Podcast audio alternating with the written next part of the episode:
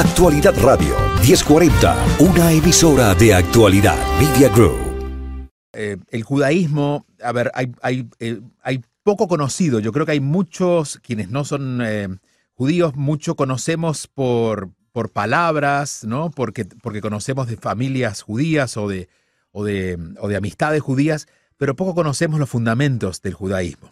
Y especialmente uniendo el poder de alguien que es líder de opinión y que ahora es presidente de una nación eh, y que ha dicho va a gobernar siguiendo también los valores del judaísmo. Por eso es nuestro próximo invitado. Es el rabino Gabriel Benayon, que es conferencista internacional, es uruguayo. Eh, entiendo que está en eh, Miami en este momento, pero también dirige una comunidad en Centroamérica. Y es un gusto saludarlo. Rabino, ¿cómo está? Hola Julio, mucho, mucho gusto. Gracias por la oportunidad. Bueno, ante todo, preguntarle eh, eh, especialmente para quienes no conocen de raíz qué implica ser judío, esa pregunta, ¿qué implica ser judío, especialmente en estos tiempos? Bueno, la verdad que ser judío en estos tiempos y en todos los tiempos de la historia de la humanidad es algo muy, pero muy especial siempre fuimos perseguidos por ser, eh, por ser judíos. Entonces, es para nosotros un privilegio ser judíos. ¿Qué implica serlo? ¿Qué implica? ¿Qué, cara, qué, a ver, ¿qué característica tiene en, en, su conformación interna, ¿no? en su pensamiento, en su, en, en su forma de vida el ser judío? Bueno, para ser judío, uno, según la, la ley, debe ser nacido de una mamá judía, es decir, de un vientre judío. Puede ser que la mamá es judía, el papá no es judío.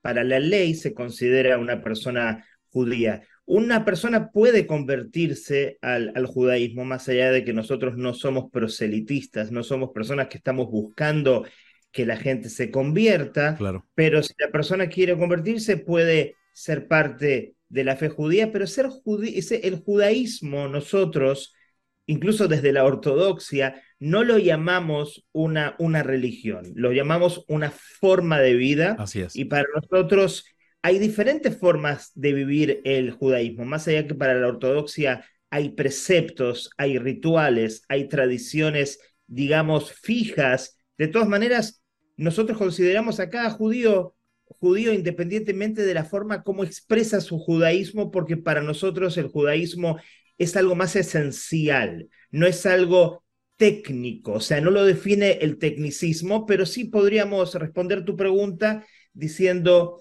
que el judaísmo tiene bases morales maravillosas, el judaísmo tiene un humanismo maravilloso y el judaísmo tiene rituales también y creo que hablando del presidente de la República Argentina, creo que se enamoró de esas enseñanzas que nosotros vivimos todos los días como judíos y que para mí es una muy linda oportunidad de ir compartiendo con la gente a partir de esta experiencia del presidente Javier Milei. Sí, de, hecho tengo entendido que eh, hace un par de años eh, el actual presidente de Argentina tenía mm, algún tipo de conflicto interno, ¿no? Porque era muy criticado y, y, y necesitaba como buscar alguna forma de poder comprender más, más profundamente la humanidad y un asesor económico le recomienda que hablara con su rabino. Y parece que lo que encontró allí fue lo que le abrió los ojos a alguien que siento yo, viniendo de la economía, necesitaba ser convencido, ¿no? Con grandes fundamentos, y parece que los fundamentos fueron sumamente sólidos. Eh, ese rabino es quien ayer apareció en la asunción del presidente, en, un momento en que eh, hubo prédica de diferentes religiones en la Catedral de Buenos Aires, se llama Shimon Axel Banrich, y si le parece, podemos escuchar, tenemos dos o tres fragmentos de lo que ayer expresó. Hay un versículo que dice el rey David en los Salmos, que es magnífico. Dice así, siete veces se cae una persona justa y se levanta. Y es una enseñanza maravillosa, porque uno pensaría que lo bueno es permanecer de pie, pero no. El valor humano no reside en ser perfectos y estar siempre fuertes de pie, sino en la capacidad de caerse y de volver a levantarse y de volver a empezar otra vez con esperanza, con fe. Y creo que como pueblo argentino sabemos de eso. Sabemos agarrarnos bien fuerte todos y decir vamos a empezar de nuevo.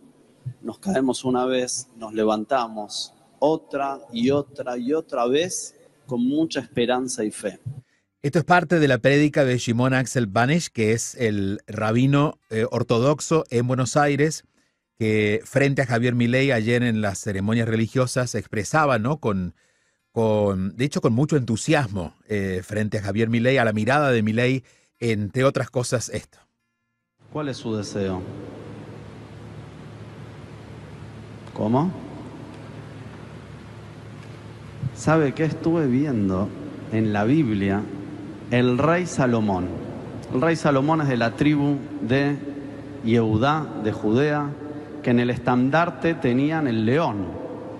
Y el rey Salomón fue muy conocido como un rey sabio, justo, bondadoso, que trajo prosperidad a su reinado. Y dice el Tanaj, la Biblia, el día que asumió el rey Salomón su reinado, ese mismo día Dios se le reveló y le dijo, querido Salomón, pedí lo que quieras, una sola cosa, lo que vos quieras, yo te lo voy a conceder. Se me pone la piel de gallina, el rey Salomón dijo así, yo soy pequeño, no sé cómo conducir, te pido una sola cosa te pido inteligencia y sabiduría de corazón. Te pido un corazón inteligente y sabio para poder conducir al pueblo, para poder hacer justicia y discernir entre el bien y el mal. Hay que entender también de que eh, Javier Milei está asumiendo en un país que está literalmente quebrado y que es, bueno, un acto de fe puede ayudarlo a, mirar un poco más allá de, ¿no? de, lo que, de lo que ve alrededor y también entusiasmar al pueblo. Eh, por eso, eh, no sé en principio cómo ha caído esto dentro de la comunidad judía, que, Javier Milei eh, esté siguiendo esta filosofía, sino también, o esta forma de vida, sino también em, cuán beneficioso puede ser para un pueblo que no conocía el judaísmo inspirarse ahora a partir de una figura inesperada, ¿no, Rabino? Sí, totalmente, totalmente. Quería hacer énfasis justamente en algo que se me ocurre hablando contigo en este momento. Eh, partimos de la base, como dijiste, que Javier Milei eh, descubre el judaísmo a partir de la economía.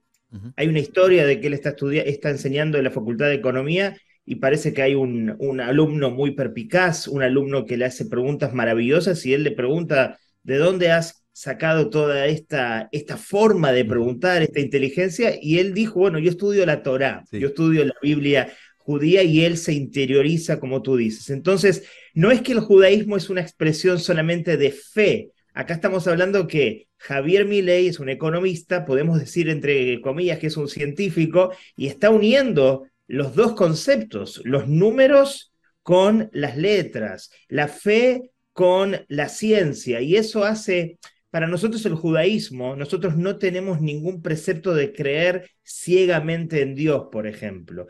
En, los versículos está escrito que tenemos que tratar de llegar a lo máximo que podemos intelectualmente para descubrir esa, esa divinidad y entender de que el mundo físico es una ilusión, es un Matrix, como conocerán todos esa, esa película famosa, pero hay que tratar de vivir nuestra fe a partir de una convicción intelectual hasta donde nosotros podemos llegar. Entonces, creo que esa es la combinación interesante que se ve expresada en Javier Milei, un economista que ha encontrado mucha luz en, en, la Torah.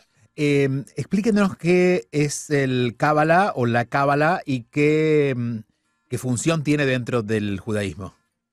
Muy bien, nosotros tenemos lo que se llama la Torá, que son los cinco libros de Moisés, que Moisés los recibió de origen divino hace 3.300 años aproximadamente. Y nosotros creemos que también esta es la Torah escrita. La Torah oral es lo que se llama el Talmud, que son, es la disección y el desarrollo de todos los versículos y todos los preceptos en detalle, que surge también en ese momento en el cual Moisés recibió la Torah pero que se desarrolla como mil años después.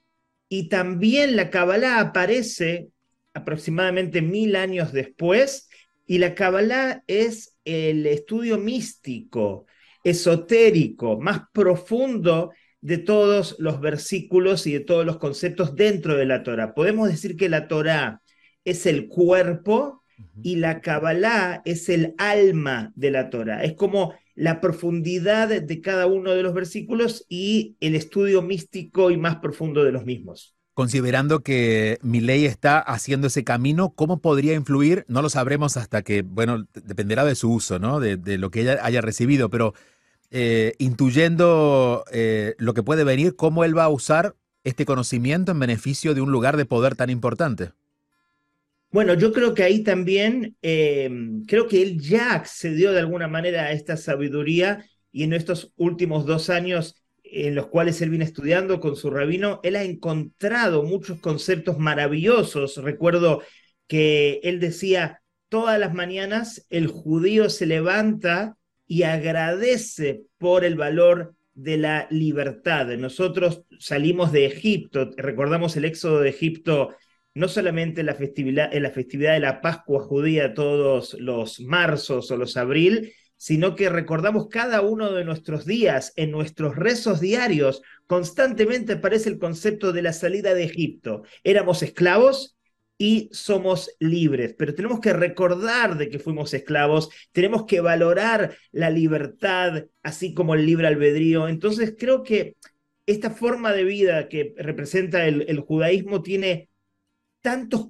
colores y tantas enseñanzas tan pero tan detalladas para lo que es la vida, que definitivamente que si él va a estar imbuido e inspirado en estas enseñanzas, él va a encontrar una guía para poder eh, surcar o trascender los desafíos, porque esa creo que es la idea más importante. Y hablaste de la, de la situación en la cual hoy se encuentra la Argentina, y es una situación muy, pero muy difícil y desafiante. Creo que la Torá, pero particularmente la Kabbalah que mencionaste, es la guía para poder entender cómo poder trascender los desafíos personales y obviamente generales también para, para todo un país. Eh, ayer en eh, la visita de los mandatarios del mundo que llegaron a Argentina estaba el presidente Zelensky, el presidente de Ucrania y Milei fue el único que le hizo un regalo. Aparentemente era este candelabro llamado Menora, pero parece que era más grande. Era, en vez de siete, era de nueve velas. Eh, explíquenos en qué, en qué consiste y cuál es la celebración, cuál es el, ritual alrededor de la Menora. Bueno, muchos conocen que al mismo tiempo que se festeja el fin de año eh, a nivel general, y se festeja la Navidad, en muchas plazas van a ver una menorá, van a ver un candelabro, que es el candelabro de Hanukkah, la festividad que nosotros estamos festejando hoy en día, que es la fiesta de lo que llamamos la fiesta de las luces. Nos, nos remontamos al tiempo en el cual estábamos los judíos oprimidos por el ejército eh, griego que quería helenizar a los judíos, quería que los judíos, no, no, no querían matar a los judíos, pero querían que los judíos se conviertan a la filosofía griega y al final hubo una guerra entre lo que se llamaban los macabeos, de ahí viene el tema de, de los macabeos, que eran pocos, que eran débiles y que a pesar de pocos y débiles le ganaron a un ejército griego eh, numeroso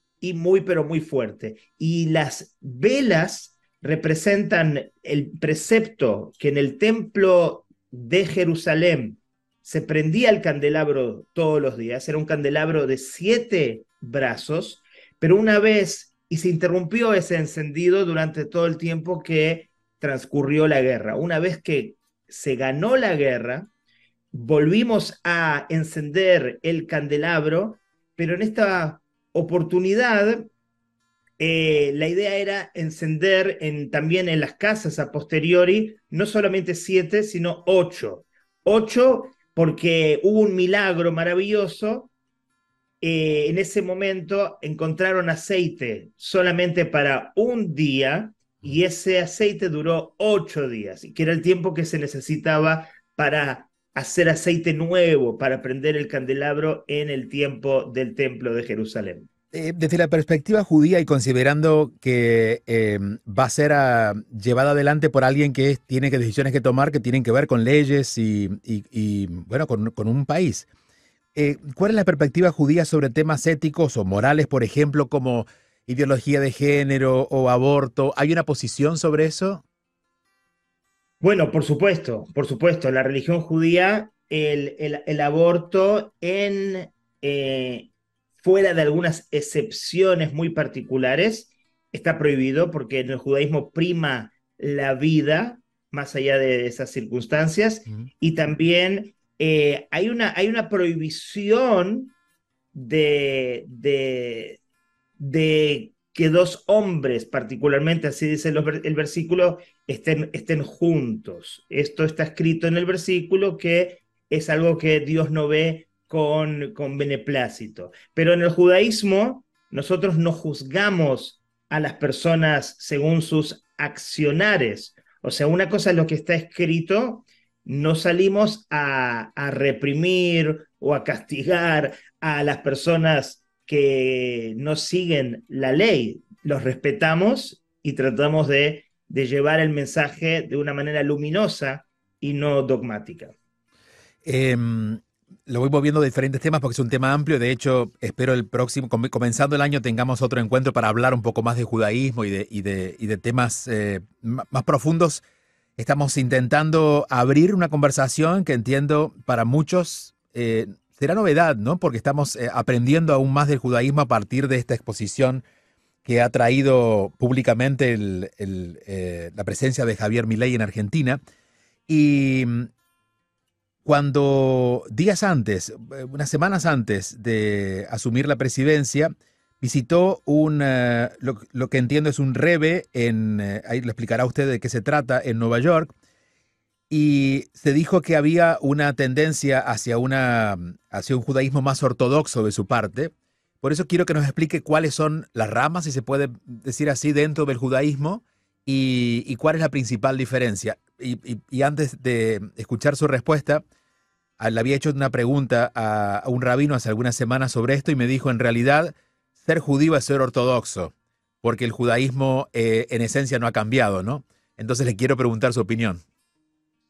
Bueno, después me dices el nombre de ese rabino porque no estoy de acuerdo. Eh, la ortodoxia es una forma de, aunque yo soy muy ortodoxo, como no sé si me estás viendo en estos momentos, con, mi barba y con mi sombrero, pero eh, ser judío va más allá de, de, cómo uno vive y expresa su judaísmo. Ser, judío es, es algo más esencial y después cada uno tiene su libre albedrío que le repercutirá para bien o para mal, pero cada uno decide cómo expresa su judaísmo. Quizás ese rabino lo que quiso decir es que la manera más original de expresar el judaísmo es a través de la ortodoxia porque es lo que más se, eh, más se apega a, a, la Torah. Pero bueno, el, en las diferentes ramas en el judaísmo, en general hablamos de la ortodoxia, hablamos del movimiento conservador y hablamos del reformismo. Cada uno eh, cumple eh, los rituales judíos de una manera diferente, pero dentro de la ortodoxia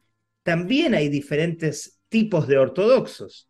Entonces, lo que para entrar en detalle y no detallar tanto sobre lo que es el movimiento de Jabad Lubavitch, que es el, es, es el movimiento al cual se acercó eh, el presidente Javier Milei y fue a lo que es la tumba del Rebe de, de, Lubavitch.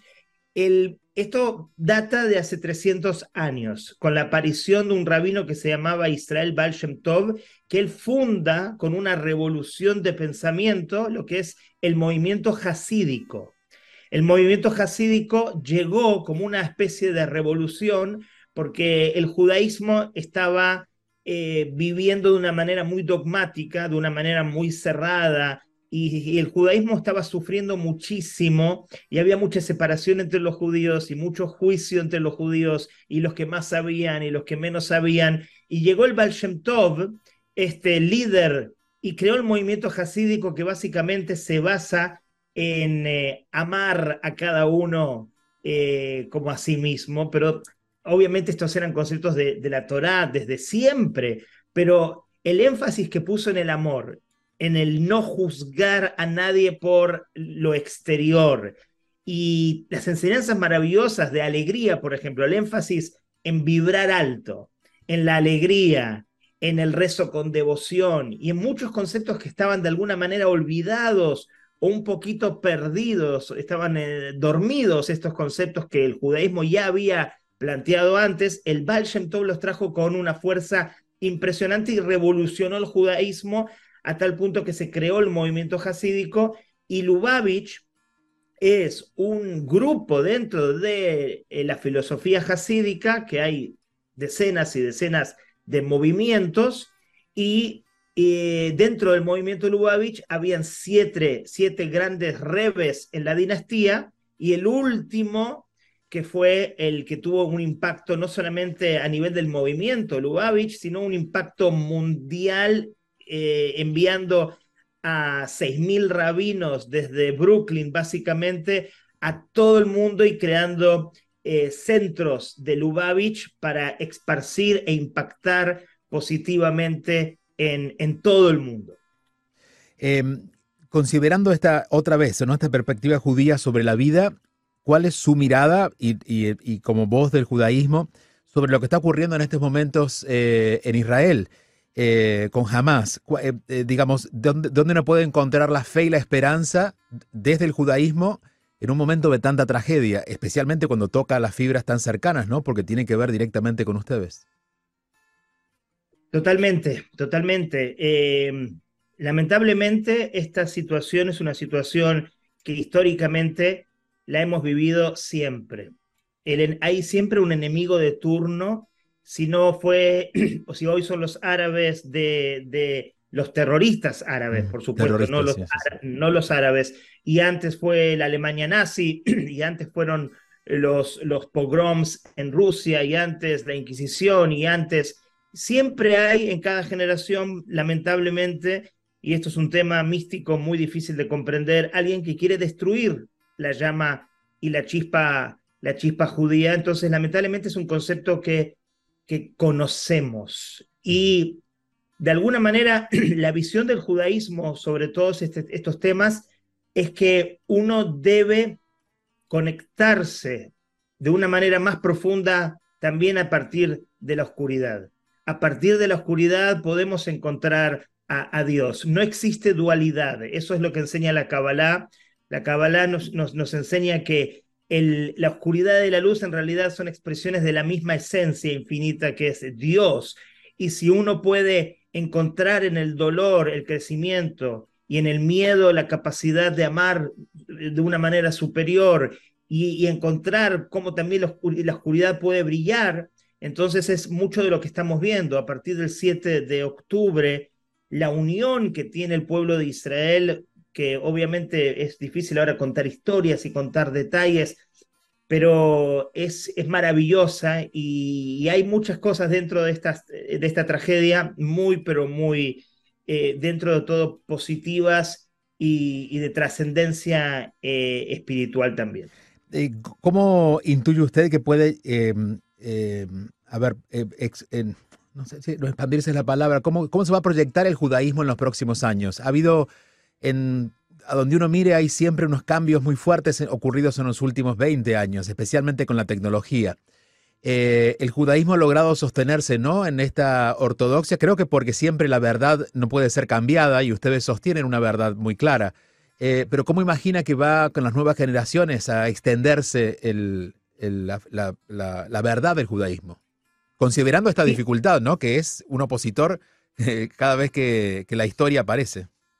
Sí, por un lado encontramos esta situación, que hay siempre un opositor y hay una, una situación que quiere extinguir la, la verdad que, que, expresa el judaísmo, pero por otro lado, y lo manifestaste muy bien, el tema de la tecnología. Hemos visto justamente en los últimos 10 años un despertar de la conciencia o un eh, despertar espiritual muy maravilloso al unísono en diferentes comunidades en todo Latinoamérica. Es una cosa que te invito a que, a que la descubras en, en Internet. Se llaman las comunidades emergentes, o sea, comunidades de 200, 300 personas en México, en Colombia, en Guatemala, en Panamá, en, en países donde, donde están estudiando el judaísmo y así de la misma manera y haciendo un paralelismo como a Javier Milei le llegó esa, esa, esa, esa chispa y esa energía y esa inspiración,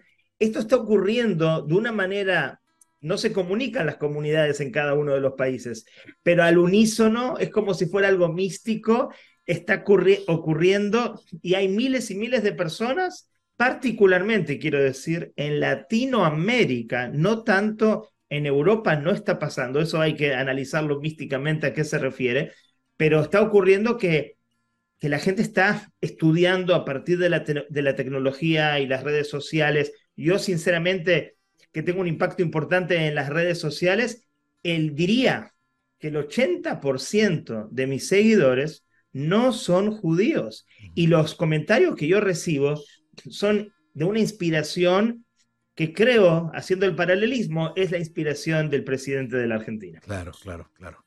Sí, no es, no es casual lo que pasó con Milei, ¿no? quizás es el caso de éxito más grande que, que ha ocurrido, el más visible. Eh, ¿Cómo alguien se convierte en rabino? ¿Cómo un judío se convierte en rabino?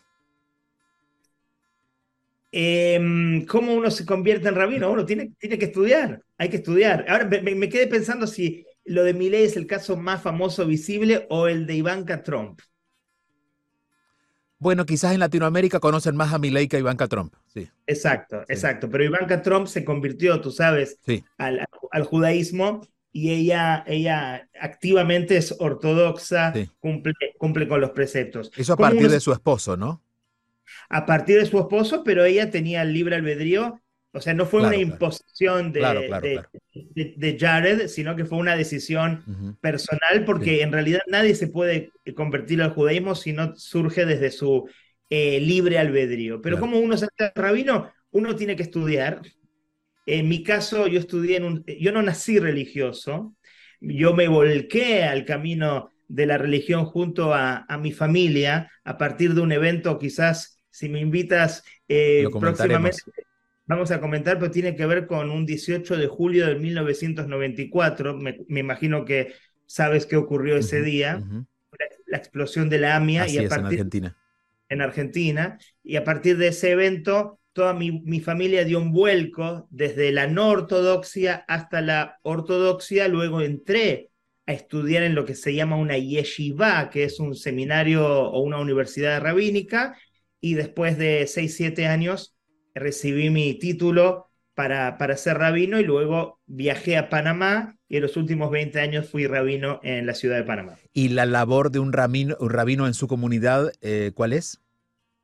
Bueno, la labor en una comunidad es, es, es muy variada. Por supuesto, es dirigir y guiar todos los conceptos de la ley judía relacionados a, a los rezos y a orientar a la comunidad en todo lo que tiene que ver con todas las leyes eh, todo lo relacionado con casamientos, con, con servicios fúnebres, pero también el rabino es un, es, un, eh, es un maestro de enseñanza, por supuesto, de la Torá y de la Kabbalah, y también es un psicólogo y es un amigo y es, y es, y es, eh, es, un, es un oído para muchas personas. O sea, el rabino es un padre, a, a veces es un hijo. El rabino en una comunidad tiene esa, esa forma de transformarse para poder brindarse a lo que necesita el miembro comunitario. ¿Es comparable a un pastor eh, o a un eh, sacerdote? Yo no puedo responder esa pregunta porque no, no conozco, eh, pero, pero básicamente un rabino es más que una figura religiosa. religiosa, un rabino, y más hoy en día, según las necesidades, hoy el rabino se ha transformado en, en todo lo que necesite el prójimo. Em, conversaremos, seguramente ya vamos a combinar algún día que usted incluso pueda llegar al estudio. entiendo que ahora está al norte de Miami, estamos nosotros al sur y eso se complica especialmente en estos días aquí en Miami. Eh, pero me pregunto qué, mm, mirando hacia atrás y en la decisión de ser rabino, ¿qué siente que está aportando diferente siendo rabino a que si no lo hubiera decidido? ¿Cuál fue la diferencia que marcó en su vida y en su vida de servicio el ser rabino? Bueno, yo te cuento que cuando yo me hice religioso, mi deseo era, yo elijo la ortodoxia, pero yo rezaba todos los días de que yo pueda contribuir y ser parte de una comunidad para poder expresar todo este sentimiento, todas estas las enseñanzas, la inspiración y gracias a Dios lo cumplí por 20 años, pero hasta que llegó el COVID y me enfermé de gravedad y luché por mi vida y estuve un año parado, eso es otra historia que hablaremos, estuve un año completamente parado y luchando por mi vida y en ese tiempo fue un tiempo de despertar espiritual muy grande. Tú te preguntarás, ¿despertar espiritual dentro de un rabino? Sí, sí, hay muchas capas, hay muchos niveles de profundizó. Profundicé mucho, mucho más. Me pregunté muchas, muchas preguntas en ese tiempo y, dejé de ser rabino, o sea, no, uno no deja de ser rabino, el título se mantiene, pero hoy mi misión, y también tiene que ver eso con dejar Panamá y estar hoy en Miami, es, eh, me transformé en un terapeuta y en un coach de psicológico, de la ansiedad, eh, porque tengo una expertise muy interesante en ese tema de la ansiedad, y, y hoy todo el día lo que hago es, es impactar corazones, como lo hacía antes, pero más dirigido a lo que es eh, el sanar, el sanar eh, psicológico, emocional y también espiritual. Bueno, de ese tema vamos a hablar cuando nos encontremos porque entiendo que mm, hay un libro que se llama De mi ansiedad a tu felicidad, que es donde usted condensa esto, esto que, pudo ofrecer ya en esta etapa, ¿no? Es correcto. En realidad es una historia de hace 23 años, antes de casarme, donde yo tengo ataques de pánico y tengo ansiedad por un suceso, una situación de riesgo familiar, que gracias a Dios sale todo muy bien, y, me curo de esos ataques de pánico de una manera muy milagrosa, muy rápida, ahí pueden conocer la historia en mi libro, y, en ese momento entiendo de que mi misión en la vida, a partir de mi experiencia crítica, haber conocido la ansiedad de los ataques de pánico, era desarrollar un método para ayudar a la gente para poder sanar de la mejor manera y conjuntamente en el, en, siendo rabino, eh, empecé a ayudar mucho a la gente, pero hoy, ya después de 20 años, es lo que hago todo el día, a tal punto que te comparto que viene una, ya grabamos en Argentina, en Panamá, en Nueva York y en Miami, una película que Dios mediante se la están peleando las plataformas ahora, ya está grabada, que se llama también De mi ansiedad a tu felicidad, y a mí me toca trabajar con jugadores de fútbol, otros deportistas de otros deportes y ayudo mucho, soy coach de un equipo de Panamá tricampeón para ayudarlos en lo que tiene que ver con la motivación. O sea, es un trabajo bastante interesante y, hoy es básicamente mi vida, ayudar a la gente con, con sus ansiedades. Estoy buscando su libro y en Amazon lo encuentro solo en inglés. ¿Está disponible en español? Sí, tiene que estar en español, si no me voy a quejar con el que está encargado del tema. Ok, sí, sí, no, lo puedo encontrar. Pero bueno, está disponible en Amazon y al rabino pueden seguirlo en arroba rabino Gabriel Benayón con Y, arroba eh, rabino Gabriel Benayón en Instagram. Eh, nuestra audiencia no es tan digital, pero, pero prestan mucha atención, así que les recomendamos que busquen el libro y que estén atentos a que cuando podamos tener una segunda conversación con el rabino podamos ampliar sobre este camino personal y, bueno, también que puede impactar aquí a nuestra audiencia en la actualidad. Rabino, muchísimas gracias por este rato. Gracias, Julio, a ti por esta oportunidad y gracias de vuelta por todo. Hasta pronto, el rabino Gabriel Benayón. Su libro lo pueden buscar en Amazon de Mi ansiedad a tu felicidad. Y bueno, queríamos ampliar el tema. Eh, claro, es un tema amplio para abordarlo eh, en una hora, pero quería de alguna manera eh, conversar sobre el judaísmo, sobre todo en este momento en el que se volvió otra vez eh, primera figura aquí en Miami. Insisto que Javier Milei ha ocupado titulares y el interés de una gran comunidad aquí en el sur de la Florida, y no es menor hablar de su espiritualidad. Actualidad Radio 1040, una emisora de actualidad Media Group.